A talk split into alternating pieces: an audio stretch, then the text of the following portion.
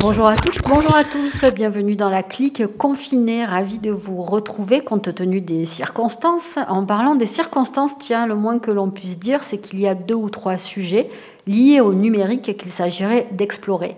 Notre leitmotiv à la clique hein, depuis quelques années, c'est de vous proposer un décryptage du monde en régime numérique et puis d'essayer, à partir d'une question d'actualité, d'avoir une réflexion un peu plus générale sur des évolutions, des transitions, voire des révolutions. Pour ce premier numéro de cette série spéciale, le mieux était d'y aller franco et de parler de tracing. Oui, on ne dit plus tracking, hein, vous avez remarqué, en s'appuyant sur l'exemple bien concret de l'application Stop Covid, sur laquelle un débat est prévu à l'Assemblée nationale le 28 avril avant un vote. Lors de cette émission, on va essayer de ne surtout pas être manichéen, car en la matière, il n'y a probablement pas de bonne solution. La première des réactions est sans doute de se dire que c'est un danger pour la démocratie, qu'à chaque fois qu'on essaye de tracer les gens numériquement, ça laisse des traces justement, et ça c'est déjà un problème. En continuant, on peut aussi soulever la question de la transparence de la gouvernance, de la domiciliation de ces données et de leur utilisation. Bon, ben là déjà, on peut avoir une réflexion du type, euh, mais dans ce cas-là, ne vaut-il pas mieux que ce soit l'État ou les États qui s'en occupent? Est-ce que ça ne serait pas une garantie bah oui, si on réfléchit à ce qui se cache derrière cette application et les données générées, c'est quand même bien d'une cartographie de la santé des gens dont on parle. Or, il s'agirait que cette cartographie ne soit pas livrée sur un plateau aux GAFAM.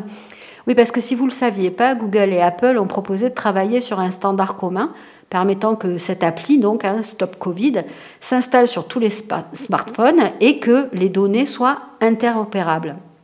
Or, euh, d'aucuns, et c'est normal, alertent sur le côté cheval de Troie attendu par euh, ces GAFAM, donc, afin d'avoir un accès illimité aux données de santé qui sont, et oui, le pactole de demain. Alors, État ou pas État? Parce que, je vous le rappelle, hein, comme le dit Christiane Taubira, les États ne savent pas revenir sur les libertés perdues. Et puis, dans le fond, euh, une application, est-ce que c'est le moyen le moins pire pour manager les risques économiques et démocratiques d'une crise sanitaire de cette ampleur?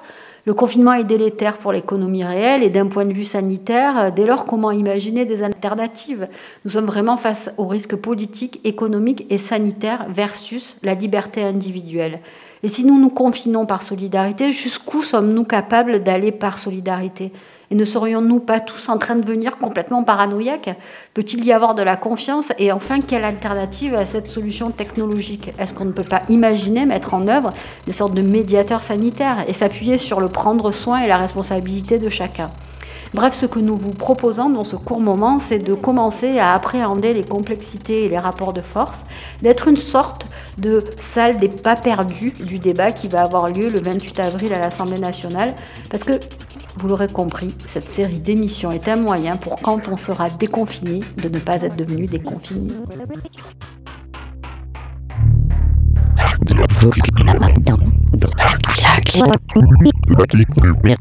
Audrey, Audrey, tu m'entends?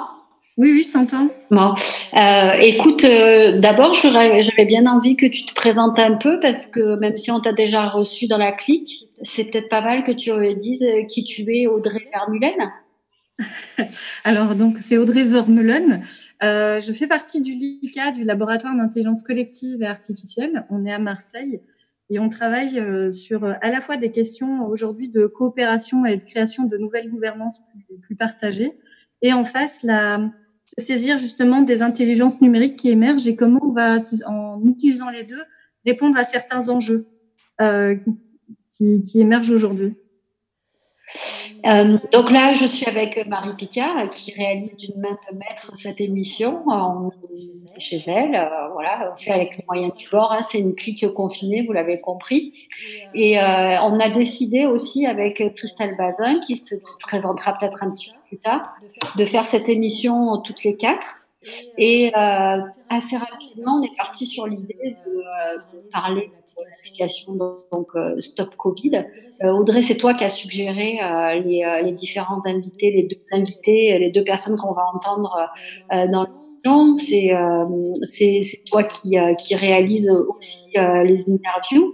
Et après, c'est aussi parce que la question de, Stop Covid et de tout ce qu'il y a derrière, c'est un sujet qui, c'est un sujet qui vous intéresse particulièrement ICA oui, alors pour te répondre sur ces deux points, tout d'abord, Olika, effectivement, on, on, est tout de suite sensible aux questions de liberté et aux questions techniques à la fois. Ça, ça résonne directement avec les, les enjeux que nous nous posions par rapport à l'intelligence artificielle, mais finalement, en amont même de l'intelligence artificielle, c'est souvent des questions de données avant tout et d'algorithmes. Et le contact tracing vient révéler finalement des, des inquiétudes qui sont euh, euh, naissantes autour du numérique. Donc oui, effectivement, ça nous intéressait au plus près. Et si j'ai pensé à ces deux intervenants, donc Ale Nguyen Wang, qui tient la, la chaîne YouTube Science for All, entre autres, c'est parce que justement, il a fait deux, trois vidéos qui sont extrêmement pertinentes et qu'il a une vision, euh, on va dire, mathématique et technique assez pertinente. J'apprécie, j'avoue, son travail et il me paraissait important d'avoir son, son opinion. En face, j'ai voulu aussi contacter quelqu'un qui avait un regard un petit peu plus transversal, qui est à la fois technicien et qui, d'un autre côté, aujourd'hui travaille vraiment sur la question juridique de la donnée. C'est euh, Jean-Michel Lubowski de DPO euh, Avocat. Et euh, pour connaître un petit peu son engagement personnel et sa, sa vision globale, ça me paraissait important d'avoir un point de vue un petit peu différent. Alors, on va écouter l'interview que tu as fait, enfin la manière dont vous, euh, dont vous avez échangé avec les. Est-ce que tu peux nous dire comment vous avez fonctionné justement? Ah ben, vu, le, vu le contexte, c'était un petit peu rock'n'roll puisque du coup j'ai enregistré euh, mes questions et il a enregistré ses réponses de son, de son côté et on a remonté ça ensemble. Mais on avait préalablement un petit peu échangé euh, sur, sur le sujet et, et en fait finalement les, les questions se sont, sont venues un petit peu naturellement. Euh, pour rester dans un temps restreint. Ok, ben écoute, je propose qu'on l'écoute.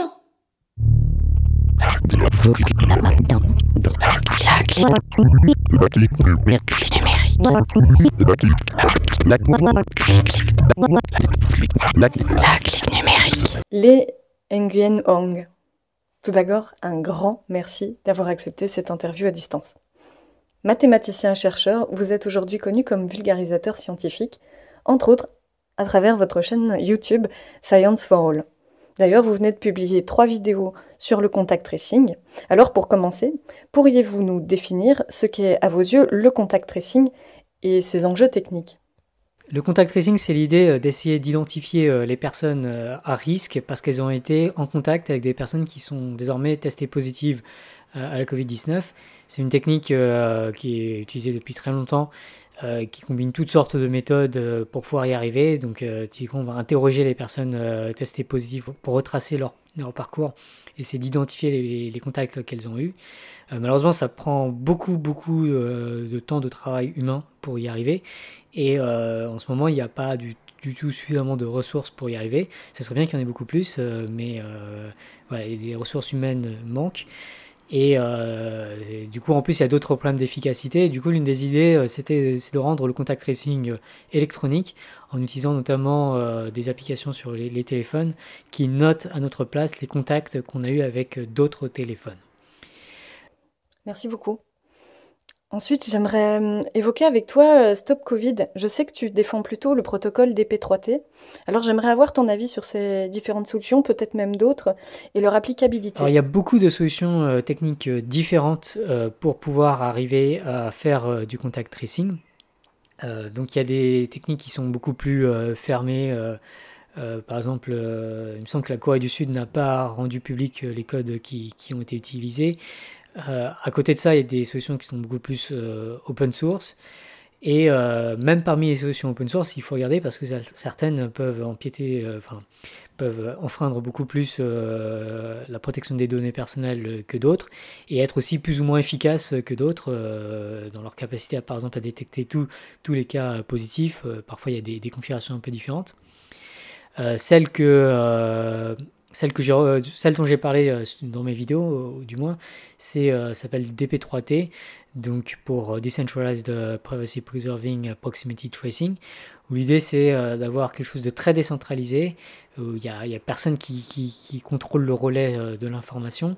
Il y a juste un serveur central qui est utilisé comme mémoire partagée d'une certaine manière, où n'importe qui peut écrire quelque chose et, et lire de l'information, en gros.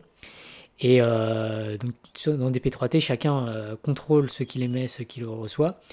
Alors, ce qui est émis par les téléphones, ce sont des identifiants éphémères. Toutes les 5 minutes, le téléphone crée un nouvel identifiant éphémère et l'émet à toutes les personnes proches pour qu'elles sachent qu'elles ont été en contact avec cet identifiant éphémère. Et une autre information euh, publique qui, est mise, c'est euh, une clé secrète par les, euh, identifiants, par, les utilisateurs qui sont testés positifs à la Covid-19 et qui souhaitent transmettre cette information, sur, diffuser cette information pour que d'autres se protègent. Dans ce cas, à ce moment-là, des, clés secrètes de ces individus sont partagées, qui vont permettre ensuite aux autres utilisateurs de savoir, en, en utilisant cette clé secrète, euh, qui, ressemble à un nombre aléatoire. Donc pour euh, la plupart des gens, ça ressemble à, du hasard. Euh, mais, en, utilisant cette clé secrète, les gens peuvent utiliser ces, clés secrètes pour savoir quels sont les, les, identifiants éphémères associés à ces clés secrètes, pour ensuite savoir si elles ont été en contact avec quelqu'un qui avait cette clé secrète. Donc ça permet aux gens qui ont été en contact avec la clé secrète, de savoir qu'ils ont été en contact avec la, clé secrète, euh, mais les autres ne pourront pas le savoir. Euh, parmi les autres solutions, il y a une autre solution euh, qui s'appelle NTK qui a été développée par PEPPT, un projet européen. mais le code et ainsi que la description du code sont encore très flous, très encore assez obscurs, donc c'est un peu difficile de, de l'extérieur de juger de ce qui est vraiment fait donc c'est assez préoccupant. Et sinon, il y a Robert qui est lancé par l'INRIA, qui est une solution pour l'instant qui est très centralisée. Euh, je regarde juste euh, si euh, à l'instant Robert a été mis à jour. Parce que c'est toujours la version du 19 avril. Ok, donc c'est toujours la version du, 19 avril. La version du 19 avril est très centralisée et c'est un, peu un problème parce que, en gros, l'autorité centrale est capable de, lire toutes les données. Euh, et, donc, si elle le fait, c'est pas cool. Si euh, on peut garantir qu'elle ne le fait pas, et ça pourrait être possible s'il y a des développements futurs, par exemple pour décentraliser l'autorité centrale, si jamais ça c'est fait, et si le code est open source, il pourrait être possible, euh, bon, ça, reste à établir que c'est possible, mais c'est encore possible que le système soit, soit euh, très privacy preserving et euh, assez, robuste. Auquel cas, il, serait possible que robuste soit plus robuste que DP3T, notamment des, attaques par fausse alerte, qui, qui reste possible à faire dans DP3T. Parfait. Merci beaucoup pour ces quelques explications. L'avantage, c'est que l'émission sera aussi en podcast et on pourra s'offrir le droit de la réécouter pour bien comprendre ce qu'il y a dedans. Et j'invite d'ailleurs les auditeurs à aller voir vos vidéos sur votre chaîne YouTube et les autres pour bien comprendre, comprendre tout ça. D'ailleurs, je tiens à noter que vous venez de sortir un, un livre, Le fabuleux chantier, comment rendre l'intelligence artificielle robustement bénéfique, qui, je crois, est largement à recommander à plus d'un titre. Donc je vous remercie beaucoup. Alors avant de vous laisser, j'aimerais vous poser une dernière question, vous, euh, sur ce sujet. Si vous deviez euh, recommander à nos auditeurs quelques, quelques sources fiables ou médias, ce serait, quoi? Alors, parmi les sources que j'utilise, euh, ce sont les sources primaires que, que, je vais aller voir, donc les publications scientifiques, donc si possible quand elles ont été déjà publiées, mais bon, souvent, vu à quel point il y a urgence en ce moment, euh, donc ça va être plus des, ce qu'on appelle des préprints, c'est-à-dire que les, les, chercheurs partagent une version préliminaire de leurs articles avant qu'elle soit revue par les pairs. Euh, pour le cas de ces articles, euh, de, ces algorithmes comme des P3T, il y a ce qu'on appelle des white papers qui sont partagés. Ce sont des descriptions faites par les auteurs de l'application, du fonctionnement de l'application. Euh, donc c'est très utile pour avoir une vue d'ensemble euh, des applications. Euh, sinon, sur des sujets que je, maîtrise moins et sur lesquels j'ai envie d'avoir un aperçu plus rapide, je regarde Wikipédia, même si j'avoue que je regarde moins Wikipédia que d'habitude parce que les sources primaires restent plus fiables. Et sinon, je regarde aussi beaucoup plus qu'avant des articles dans des journaux. Euh, notamment par exemple New York Times ou, Le Monde ou Vox ou The Atlantic. Euh, où je, fais un peu plus gaffe, je suis un peu plus sceptique par rapport à, ces contenus euh, qui, sont parfois enfin, moins fiables, mais qui parfois sont, très fiables quand même. donc, faut je prends un peu plus ça avec des pincettes. Et ensuite, je suis aussi beaucoup de comptes Twitter, souvent de, les messages des experts en épidémiologie, dans différents domaines, sont souvent, je considère ça comme assez fiable, même si je me méfie toujours. Euh, ce cas, s'il y a pas mal d'experts qui vont dans le même sens, ça, rajoute un peu plus. Et souvent, ils vont, enfin, s'ils peuvent rediriger vers un article de recherche, c'est toujours beaucoup plus fiable. Bien, alors nous voilà euh, de retour euh, dans la clique euh, numérique confinée. Christelle Bazin est là, toujours avec Audrey Vermulen et, Marie Picard. donc Christelle Bazin, tu es, journaliste spécialiste des transformations numériques. On t'a déjà reçu une fois, tu es venue une fois dans la clique? Oui, une, fois, deux fois. Pas deux fois, tu es sûre? Oui, je suis sûre. Si je dis que tu es journaliste spécialiste de la transformation numérique, ça te va ou bof? Oui, c'est ça. Je réfléchis un petit peu à la façon dont le numérique euh, transforme euh, notre société. Donc, ça me paraît tout à fait juste. C'est une sorte de paraphrase de ce que tu viens de dire. Et j'écris euh, plutôt des, articles de fond et je m'intéresse aussi beaucoup au futur. Par exemple, j'écris sur Uzbek Erika ou sur Socialter. Et j'anime des ateliers de prospective dans les entreprises. C'est pareil, j'aime bien le futur. Là, en préparant cette, cette, émission toutes les quatre avec euh, Audrey, Marie, euh, euh, toi et moi, tu as, beaucoup participé. Tu nous as beaucoup partagé d'articles et, de ressources qu'on va essayer de, partager aussi aux auditeurs de, l'émission via les réseaux sociaux.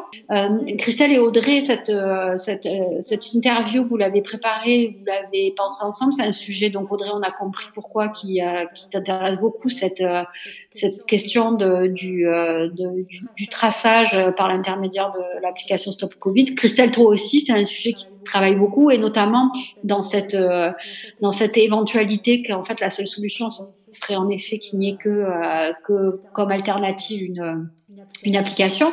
Est-ce que, euh, est-ce que vous pouvez nous, raconter un peu comment vous avez construit cette interview, ce que vous avez envie de lui, euh, de lui poser comme, euh, comme question, les, vos sujets d'interrogation, et puis comment vous l'avez transformé aussi, parce qu'en fait, on avait envie d'avoir quelqu'un de la quadrature du net suite en fait à la tribune ou au communiqué qu'ils ont fait passer en fait au, président de la République, et on n'a pas réussi à les avoir, mais du coup avec avec Jean-Michel Levoski, vous allez aussi évoquer cette cette question de de, la privation ou en tout cas de, de, la question des libertés. Euh, donc Christelle, le, le, sujet, il t'intéressait aussi sur la question des alternatives? En fait, euh, disons qu'on on commence, on sent monter ce sujet depuis qu'on commence à parler de déconfinement. Je pense qu'avant, on était euh, très concentré sur le confinement en soi. Et on sent venir cette, cette solution technologique un peu partout dans le monde. Hein. La France n'est pas particulièrement euh, originale sur ce sujet. Euh, elle, euh, cette, cette, ce sujet est monté et en parallèle, on avait toujours effectivement une crise sanitaire très forte avec des problématiques de, de stratégie sanitaire, de stratégie de confinement et de déconfinement. Et euh, voilà, c'est un sujet de méfiance toujours de ce solutionnisme technologique qui nous dit tout à coup, voilà, la technologie va nous sauver. Grâce à ça, on va pouvoir tous reprendre une vie normale. Alors euh, que dans autour de la table, enfin autour du Zoom, on est tous euh, bien conscients euh, que euh, que non, le numérique va pas nous permettre de reprendre une vie normale. Par contre, il va provoquer d'autres enjeux, d'autres questions, des mécanismes vont se mettre en place. Voilà, donc c'est un peu, euh, voilà, c'est le sujet qui monte depuis plusieurs semaines. Euh, et, euh, et à raison, parce que je pense qu'il y a un vrai débat à avoir, parce qu'une fois qu'on a enclenché les choses, le retour arrière est beaucoup plus difficile. comment, de quoi vous êtes, de quoi vous êtes parti comme premières interrogations? C'est Audrey qui a, qui a invité euh, Jean-Michel, donc on a juste échangé rapidement. Euh, Audrey voulait que très, euh, très logiquement Jean-Michel fasse un, un petit panorama des, on va dire, des risques du contact tracing, donc le, nom de cette technologie qu'utilise le Stop Covid, sur la vie privée et les libertés publiques, sur l'intérêt, l'efficacité réelle de ce type d'application, qu'elle soit d'ailleurs respectueuse des libertés ou au contraire très liberticide. Voilà, est-ce que c'est la solution? Est-ce qu'on a raison de passer beaucoup de temps, beaucoup d'énergie, beaucoup d'argent dessus? Euh, À quelles conditions? Voilà, c'était un peu de, de, de l'amener sur ce genre de questions. Et puis, euh, pour finir, euh, d'essayer de, de, de voir si on peut lui parler un petit peu de cette polémique en ce moment entre le protocole Robert, le PEPPPT, ah oui. l'alliance Apple, Robert, Google. Oui, le protocole Robert, ça te fait beaucoup rire. Oui, je pense que c'est la prochaine série Netflix. Voilà. euh, peut-être quelque chose à répondre quand même. Oui. Euh, il y avait cette volonté aussi peut-être d'avoir un, un, overview de point de vue pour éviter euh, un angle trop manichéen sur le sujet et puis euh, avoir un, un, petit aperçu de ce que ça peut être comme complexité aussi. Que finalement c'est pas en noir ou blanc et que il y a, euh, même si on pense à la data privacy, au-delà de ça, il y avait aussi d'autres facteurs qu'il fallait prendre en compte. Et c'est sur ces sujets-là aussi qu'on voulait emmener euh, la conversation avec Jean-Michel. Oui, parce que euh, je, je, je, fais une petite précision, puis après on va écouter votre, votre interview. Donc là, on est parti pour faire une série, euh, toutes les quatre, de, euh, de cinq émissions. Et là, une des premières choses qu'on s'est euh, dites en, en, en discutant, c'est que chacun des sujets qu'on a choisis n'a pas de réponse toute faite, ou est en effet tout noir et tout blanc. L'idée, c'est vraiment d'essayer d'avoir une, d'avoir une vision un peu à 360. C'est ça que ça veut dire, overview, Audrey? C'est une vision à 360 Ouais, c'est exactement ça.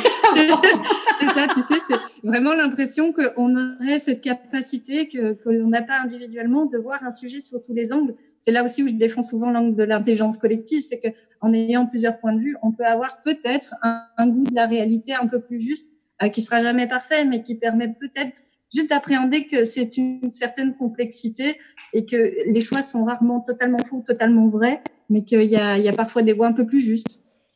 Et le, le, le, meilleur moyen pour euh, se faire aussi un point de vue, c'est d'écouter ce que, euh, ce que les, les, autres ont à dire, y compris quand euh, ce qu'ils disent euh, nous semble ne pas être euh, très juste. Alors, on va écouter tout de suite votre, votre interview de Jean-Michel Evoski. À tout à l'heure. Donc, je vais dire ben, bonjour Jean-Michel. Merci d'être venu pour d'avoir accepté cette interview. Est-ce que tu veux bien te, te présenter, s'il te plaît? Alors voilà, ben, Jean-Michel. Je suis délégué à la protection des données euh, d'un certain nombre de structures en France, euh, des petites et des très grosses. Euh, mon boulot, c'est de faire en sorte que l'ensemble des applications qui sont utilisées, ce qu'on appelle les traitements, au sein des entreprises soient conformes à la réglementation, donc l'augmentation européenne, loi informatique et liberté. Et je suis en charge de faire appliquer cette réglementation au sein des entreprises qui m'ont désigné comme, comme DPO. Voilà. À ce titre, ben, je suis consulté par un certain nombre d'entreprises sur des applications données, euh, notamment en ce moment beaucoup sur des applications qui ont trait au, au Covid-19. Et euh, ce que j'essaye de faire, c'est de, de, donner un certain nombre de conseils pour que ces applications soient le plus propres, entre guillemets, euh, possible, tant du point de vue des droits et, des libertés individuelles que du respect des droits des personnes au sens, RGPD. En parlant du coup de, ces, de ces problématiques de d'application de tracking ou de tracing. On a vu que le mot avait un petit peu évolué entre le tracking publicitaire et le tracing de contact, donc le suivi de contact. Est-ce que vous pourriez nous parler justement un petit peu des enjeux euh, de ces applications vis-à-vis de la vie privée, mais aussi des libertés publiques? D'abord peut-être les risques euh, actuels, en fait celles que vous euh, vous avez pu identifier, puis après peut-être les risques futurs. D'accord. Donc ce qui est, ce qui est l'enjeu aujourd'hui, c'est qu'il y a un certain nombre d'acteurs sur le marché qui essayent de proposer des solutions, des solutions pratiques, essentiellement technologiques, euh, pour pouvoir euh, offrir aux personnes la possibilité d'être informées qu'ils ont été ou pas en contact avec des personnes qui potentiellement pourraient être infectées et les encourager euh, par là à se signaler à leur médecin traitant ou à un centre de dépistage. Enfin, vous avez été en contact avec une personne infectée, donc, nous vous recommandons de, de, vous tester, par exemple. Euh, ça s'appuie sur des technologies qui sont relativement simples et qui sont présentes dans, dans la plupart des, smartphones, euh, au travers d'une partie de leur technologie qu'on appelle, qu'on appelle les trames Bluetooth, euh, et qu'il suffit d'activer pour pouvoir, lorsqu'on est en présence d'un autre téléphone, pouvoir loguer un certain nombre d'informations en provenance de cet autre téléphone, ce qui fait qu'au final, euh, il est facile de retrouver un téléphone de en disant vous avez été en contact avec une personne qui par la suite s'est déclarée ou a été déclarée euh, positive. Donc euh, le, le gérer d'intention en elle-même, elle est louable. Il n'y a pas de, j'ai pas de souci avec ça. Euh, et euh, même le RGPD dit en gros, comme le fait d'ailleurs la, la, religion de manière générale, en sachant que le RGPD c'est la nôtre, à partir du moment où ta vie est en danger, tu dois pouvoir, tu dois pouvoir t'affranchir de toutes les obligations qui étaient tiennes juste avant. Donc là, on est sur un débat qui est plutôt philosophique, voire, sociologique. C'est de dire, pour pouvoir protéger ma vie, est-ce que je dois être en mesure d'accepter que certaines applications qui vont m'être proposées, imposées, tout ça, ça reste évidemment à déterminer. Euh, est-ce que ces applications, je dois pouvoir m'en servir en sachant que elles sont profondément liberticides parce qu'elles peuvent suivre un certain nombre de mes mouvements, savoir à qui je parle, dans quel contexte, combien de fois je sors. Euh, ça peut éventuellement déclarer des infractions, c'est-à-dire que euh, si je suis confiné chez moi et que je sors toutes les 10 minutes, eh bien l'application le sait. Donc les autorités le savent, donc je peux éventuellement être poursuivi ou puni euh, pour mon pour mon activité. En fait, ça pose un certain nombre de cas euh, où, euh, au-delà de la bonne intention qu'on avait au départ, l'exploitation de ces applications va pouvoir nous nous responsabiliser de manière non volontaire sur des infractions qu'on aurait pu commettre dans notre vie tous les jours. Et ça, les applications le sauront. Le deuxième aspect, c'est que quoi qu'on fasse aujourd'hui, là maintenant, euh, il est relativement facile par la suite de modifier le comportement de ces applications pour faire autre chose. Euh, et donc, euh, en fait, l'intrusion de la technologie dans, notre vie, et notamment une technologie qui peut être soit de l'ordre de la surveillance, de la, de la, de la protection des individus, je veux dire le glissement vers des applications qui vont dire mais c'est pour votre bien qu'on le fait et on peut aussi vous protéger contre les actes terroristes ou les activités suspectes. Euh, là, on rentre dans une dérive, on n'est plus du tout dans l'histoire du Covid-19, c'est de dire une fois qu'on a, qu'on a pris le pas et le pli, hein, c'est ce qui s'est passé à Nice, on a installé, on a déployé tout un tas de caméras euh, et, de, et de vidéosurveillance et de face recognition, donc reconnaissance des, des personnes, éventuellement de leur comportement avec des algorithmes complexes et qui, qui perdurent aujourd'hui qui risquent de perdurer un certain temps. Donc, est-ce que, au titre de cette urgence qui pourrait être comprise comme étant justifiée, on n'a pas le risque d'avoir par le futur euh, un véritable, un véritable système de surveillance massive des populations, de leur comportement euh, et donc euh, de leurs déplacements, qui rencontrent, dans quel cadre, quelles réunions politiques, etc. Donc ça, c'est le deuxième aspect de la, question qu'on a le droit de se poser. Est-ce que pour protéger notre vie, on, est, on doit être prêt à accepter n'importe quoi? On est un petit peu sur ce fameux curseur entre sécurité et liberté. Et en fait, savoir un petit peu où on le met, où la, fin justifie les moyens, en fait, ça vous voulez dire. C'est-à-dire que voilà, on est sous cette pression-là. Je, suis complètement d'accord. À, ce niveau-là, euh, ce qu'il faut, c'est pouvoir s'entourer de garde-fous.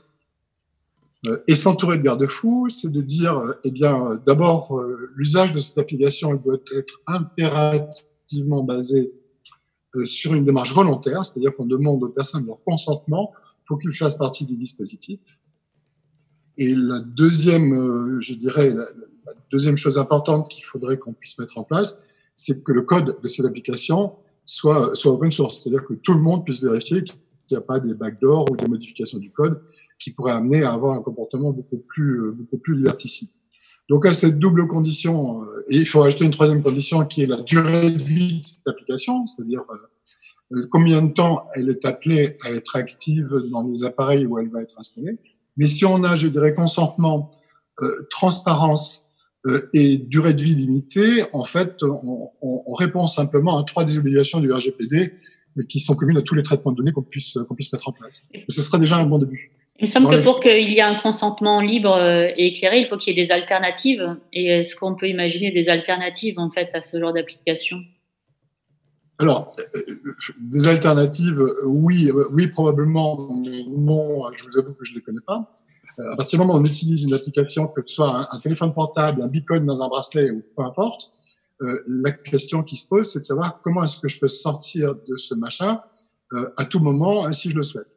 Et, et, et la réponse qu'on peut faire aussi sur la question ensuite de la fiabilité, c'est si les gens ne sont pas obligés de le faire, eh ben, ils risquent de pas le faire. C'est ce qui s'est passé à Singapour, puisque le, euh, le, la quadrature du net relève qu'il y a eu que 16% des personnes qui ont participé à, qui ont participé à l'expérience et qu'au final, ils ont confiné tout le monde, parce que c'est, je dirais pas que c'est un échec, mais en tout cas, c'était pas suffisamment représentatif pour pouvoir apporter une aide réelle à la, à la population. Est-ce qu'on a une, une, preuve inverse, c'est-à-dire, OK, on voit que quand elle n'est pas obligatoire, euh, visiblement, euh, en tout cas, les, les, les, conditions ne sont pas réunies pour que l'application soit efficace. Mais si on avait une application liberticide, quelle assurance ou quelle garantie on aurait que ce soit efficace? Est-ce qu'on a euh, aujourd'hui, on peut tirer des conclusions, des exemples sud-coréens ou chinois par rapport à ça?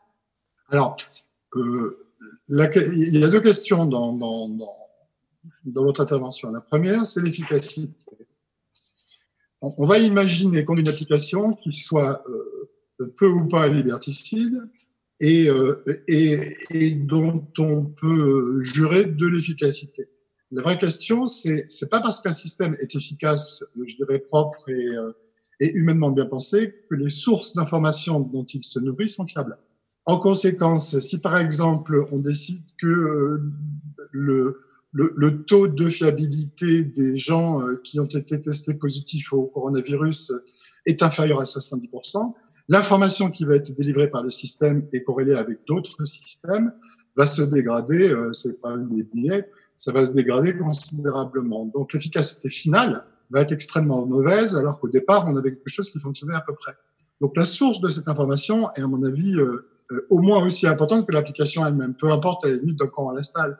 On peut avoir d'autres moyens de, de, de, de, tracer les gens euh, sur la base du volontariat. On peut avoir des bracelets, euh, enfin, il y, a, des tonnes de solutions qui existent. C'est vrai que le téléphone portable, c'est ce qui est le plus simple. Mais encore une fois, euh, le, la, la, deuxième partie de votre question qui était est-ce que tout ça est bien fiable? Je n'en sais rien. On aurait tendance à dire que oui plutôt, parce qu'il y a deux exemples qui sont l'air de marcher, mais qui sont pas terribles au niveau des, des, des libertés individuelles. Le premier, c'est celui de la Corée, qui a effectivement, alors eux, euh, ils, ont carrément, euh, ils affichaient sur les murs le nombre de personnes qui étaient, euh, qui étaient des mauvais citoyens et leur envoyaient la police. Quoi. Euh, donc ça s'est fait en Chine aussi en, en, en mettant des, des, des codes, des, des flash codes sur les portes des, sur les portes des maisons. Et ça se fait actuellement en Israël. Et là-dessus, ils ont fait un marche arrière, c'est-à-dire qu'ils ont retiré à la police le droit de s'occuper de cette histoire. Euh, et ils ont remplacé le mot police par service secret, donc c'est plus que le Shin Bet qui s'en occupe. Je sais pas si c'est une bonne nouvelle, parce qu'ils sont un peu spécialisés pour traquer les terroristes. Mais euh, le fait de confier à une brigade antiterroriste le soin de s'occuper de la santé des gens, je sais pas si c'est, euh, je suppose que c'est efficace, mais je sais pas si c'est très, euh, très, très, très propre au niveau des libertés individuelles. Sans, sans jugement sur l'efficacité, on voit bien que euh, la finalité de suivi de contact peut quand même euh, très rapidement glisser vers plutôt un outil de sanction, en fait. Ça peut glisser sur un outil de sanction. Maintenant, est-ce que on est en droit de... Supposons que l'application soit totalement liberticide. Il dit, OK, c'est liberticide. Est-ce que c'est justifié de s'en servir pour sauver nos vies ou pour sauver la vie de nos concitoyens? Et comment on peut décider de ça? Eh bien, je, sais, je, je n'en sais rien, mais je crois que ça vaut le coup de se poser la question et d'y réfléchir dans ce sens-là. C'est de dire, est-ce qu'une une loi d'exception, euh, qui serait vraiment une loi d'exception, pourrait être mise en place dans ce contexte précis et dans le cas de cette pandémie mondiale, en ayant toutes les garanties pour pouvoir la retirer juste après? Et la, le vrai problème, c'est que c'est pas facile. Euh, en tout cas, il semble que le débat aujourd'hui, euh, il est un peu hypocrite dans le sens où effectivement, on nous parle d'une application de suivi de contact et euh, on voit bien que voilà, c'est pas tout à fait euh, euh, complet comme information et on voit bien qu'il y a d'autres mécanismes qui doivent se mettre en place. Vous en avez parlé d'un autre, euh, c'est les tests et la, le fait de tester pour savoir si on est malade pour pouvoir se déclarer comme comme contaminé en fait dans l'application. Euh, vous parliez de la Corée du Sud, il me semble qu'effectivement, il y avait des mesures sanitaires très fortes qui étaient prises autour des mesures technologiques. Donc, ouais. euh, c'est un tout. Donc, euh, oui, une application seule. Et, et, la question posée sur l'aspect liberticide de l'application, elle l'est incontestablement. Mm. Le problème, c'est est-ce qu'on doit ou pas pousser les cris d'orfraie habituels quand on, quand on touche à nos droits et libertés individuelles dans une situation où il y a quand même beaucoup de gens qui risquent de mourir du fait de notre, de notre inaction? Euh, et je suis très très mal placé pour y répondre parce que je dirais que moi, en tant que citoyen, ça m'effraie à peu près autant que tout le monde. Euh, en tant que DPO, je trouve que c'est une horreur absolue. Euh, mais en tant que, que, que, potentiellement personne malade, je me dis que c'est peut-être pas une mauvaise chose qu'on puisse protéger ma vie, quel que soit finalement le coût pour ma liberté. Donc, Alors, je ne sais pas répondre à la question en fait. En tant que DPO, euh, je, vais aller sur un, autre terrain. Euh, on a beaucoup, euh, là, on a entendu une sorte de géopolitique technologique depuis quelques jours euh, entre le, le, fameux protocole Robert, le PEPP-PT, l'alliance entre, entre, Apple et Google. Audrey me parlait aussi du pacte du MIT, Boston University. On a tout un tas de protocoles qui arrivent de différents endroits, de différents pays, de différents types d'entreprises ou alliances d'entreprises. Et il y a une, réelle course autour de, ces euh, protocoles, de ces standards, de ces applications de contact tracing. Et on se demande un peu si on n'est pas en train plutôt de voir une, une guerre euh, d'influence économique ou politique sur ce sujet, euh, plus que de justement la réalité de sauver des vies. Enfin, il y a quand même des. Je sais pas si, vous avez envie de réagir sur ce protocole Robert et compagnie. Alors, il y, a des choses que je peux pas vous dire parce que j'étais interrogé euh, de manière officielle par un certain nombre d'applications liées au, au Covid-19. Euh, et euh, pour, enfin, j'en ai eu trois principales sur lesquelles j'ai donné des accords formels. Euh, je dis, moi, en tant que DPO, je considère que votre truc, n'est pas carré sur le plan des droits et des libertés individuelles. Après, la question, c'est de savoir pourquoi. Euh, dans la plupart des cas, euh, les seuls moyens qu'ils ont trouvé à, pour mettre ça en œuvre, c'est de créer un serveur centralisé ce serveur centralisé, qui soit du côté de l'INSERM, chez Pasteur ou à l'INRIA, peu importe où, ça veut dire qu'il y a un endroit où se concentrent toutes les données euh, des personnes et qu'il faudrait, pour pouvoir mettre un système comme ça en place, apporter des garanties irréfragables de sécurité sur ce système. Sachant que ce sont des organismes d'État, on est en droit de penser que l'État peut avoir la main dessus. Et qu'à partir du moment où elles existent et où elles sont stockées quelque part, la, la machine arrière sera très difficile. La deuxième partie du problème, et vous l'avez cité, c'est les, les. Alors, sans rentrer dans les, détails, euh, ce que je peux vous dire, c'est que j'ai aussi été interrogé de ce côté-là.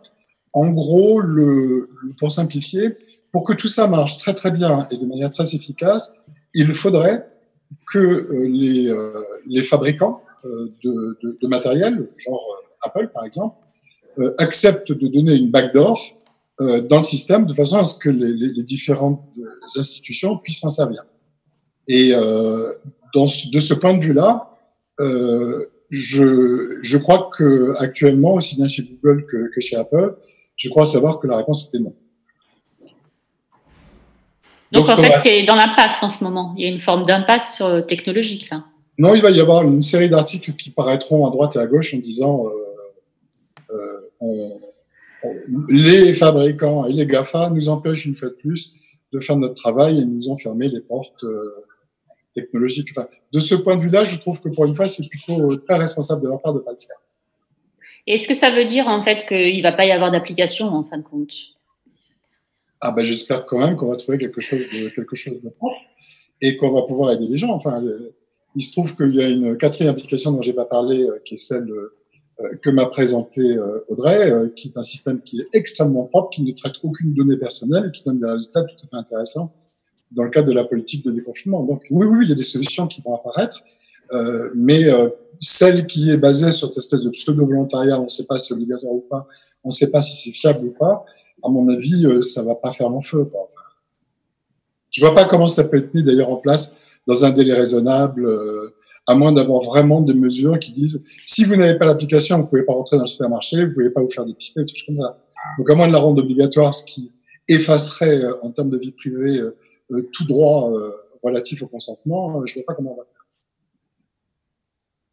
Et quand vous parlez de, pardon, juste une chose, j'ai pas très bien compris sur, en fait, on est quand même en mesure, et après on arrête, on arrête. Ouais, ouais, merci. On est, on est en mesure on sera en mesure de lancer une solution technologique malgré euh, l'absence d'accord d'Apple et Google. C'est ça que j'ai pas compris. Hein. Alors, si on le fait euh, en l'absence de, de portes dérobées, on va dire, et d'un système qui permettrait de bypasser toutes les mesures de sécurité qui sont mises en place dans les applications installées dans les différents euh, appareils, euh, donc si on se passe de ces portes dérobées, on a nécessairement un système qui va être extrêmement, euh, qui va être extrêmement intrusif et dont on ne peut pas dire aujourd'hui de quelle manière il va être traité par la suite. Donc c'est le vrai problème. Ce qu'il faudrait, c'est vraiment un truc qui dise, euh, voilà, vous avez une application, elle va marcher pendant, pendant trois mois. Euh, dans trois mois, elle s'arrête et il faudra la recharger si vous voulez relancer le droit. Le code source est publié à tel endroit de ce que tous les hackers de la Terre puissent jeter un œil dessus. Euh, et, euh, et ça n'est basé que sur le volontariat. Si vous voulez pas le mettre, eh bien vous ne le mettez pas. Mais une fois qu'on a mis ces trois conditions en place, est-ce que ça sert à quelque chose de, de déployer? C'est la vraie question. C'est la question. Ok. Bah, merci. Merci beaucoup. Merci beaucoup. Jean-Michel, un grand merci pour, euh, pour cette interview et merci à Christelle qui l'a rondement bien menée. Merci, les questions euh, m'ont semblé pertinentes et les réponses d'autant plus. J'ai une petite dernière question à te poser. Euh, pour nos auditeurs, si tu avais des, des, sources ou des médias à recommander pour pouvoir s'informer justement sur, euh, sur ces sujets, tu leur recommanderais quoi? Je me retourne la question à moi-même. Comment je m'informe moi euh, en essayant d'être un citoyen éclairé euh, et, un, et, un, professionnel instruit de tout ce qui se passe? Je crois qu'il n'y a pas de réponse. Euh, il y a un certain nombre de relais, et je conseille quand même les relais institutionnels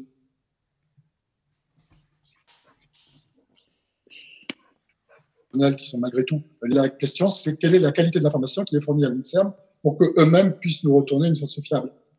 Donc, euh, l'INPI est, un, est une excellente, un excellent moyen d'aller trouver des informations. Mais encore une fois, euh, qu'est-ce qui est envoyé à l'INPI? Est-ce qu'on a envoyé la totalité des données sur les EHPAD, par exemple On n'en sait rien. Euh, les gens qui sont déclarés positifs, est-ce que c'est à partir des tests? Est-ce que c'est de l'autodéclaration? Est-ce que c'est les médecins traitants qui ont vécu le cas toussé On n'en sait rien. Donc, en fait, cette énorme source d'incertitude, nous amène à rester extrêmement prudent pour dire est-ce que nous avons une source qui est meilleure qu'une autre? En fait, en gros, les oracles, ça n'existe pas dans ces situations-là. Et de toute mm. manière, il y a une vraie question que, si je peux dire un, dernier mot, il y a une question que je me pose depuis le début. Comment des scientifiques du monde entier, qui appartiennent à, à différents pays, qui ont à peu près une formation équivalente, qui ont accès aux mêmes sources documentaires, aux mêmes bases scientifiques, peuvent avoir des positions radicalement différentes et voire opposées c'est des gens qui sont formés et qui ont les mêmes, je dirais, qui ont les mêmes profs, qui ont les mêmes institutions. Et là, qui disent blanc, d'autres qui disent noir. Et on est dans cette situation-là. On n'a aucun moyen, en tant que simple citoyen, de, faire un choix. C'est impossible. Et ce qui est étonnant, c'est qu'ils pensent radicalement, et, apparemment avec beaucoup de sincérité, ils pensent le contraire. Et ils se délivrent les uns les autres. Montagnier, qui est intervenu, un prix Nobel de médecine, qui a découvert le, qui a découvert le HIV, il dit, moi, j'ai trouvé la trace de mon HIV, euh, dans le, virus, euh, ben, il y a des gens qui disent oui, enfin, l'octogénaire Montagnier euh, a, dit que ah oui, il est bien octogénaire, mais enfin, il est quand même prix Nobel. D'une autre façon, des gens beaucoup plus jeunes qui vont avoir des applications extrêmement dynamiques qui vont être sur le marché, on va dire mais qui c'est celui-là? Il n'a aucune expérience. Donc en fait, on va se dénigrer les uns les autres en n'ayant pratiquement pas d'outils pour pouvoir différencier le vrai du faux. Les fake news, il n'y a, pas de moyen de se départager aujourd'hui. Il faudrait qu'il y ait une école de référence, mais il n'y en a pas. Euh, je, je, te remercie. C'est un point de vue euh, vraiment intéressant et qui ouvre du coup euh, sur une nouvelle question qui pourra peut-être faire l'objet, sait-on jamais, d'une autre, d'une autre émission. Un grand merci, Jean-Michel. Merci, Jean-Michel. Portez-vous tous bien et restez confinés parce que je crois que c'est peut-être le meilleur conseil qu'on puisse donner. Allez, je vous partage un dernier mot sur le sujet. Personnellement, au vu de tout ça, moi, cette appli, j'y crois pas.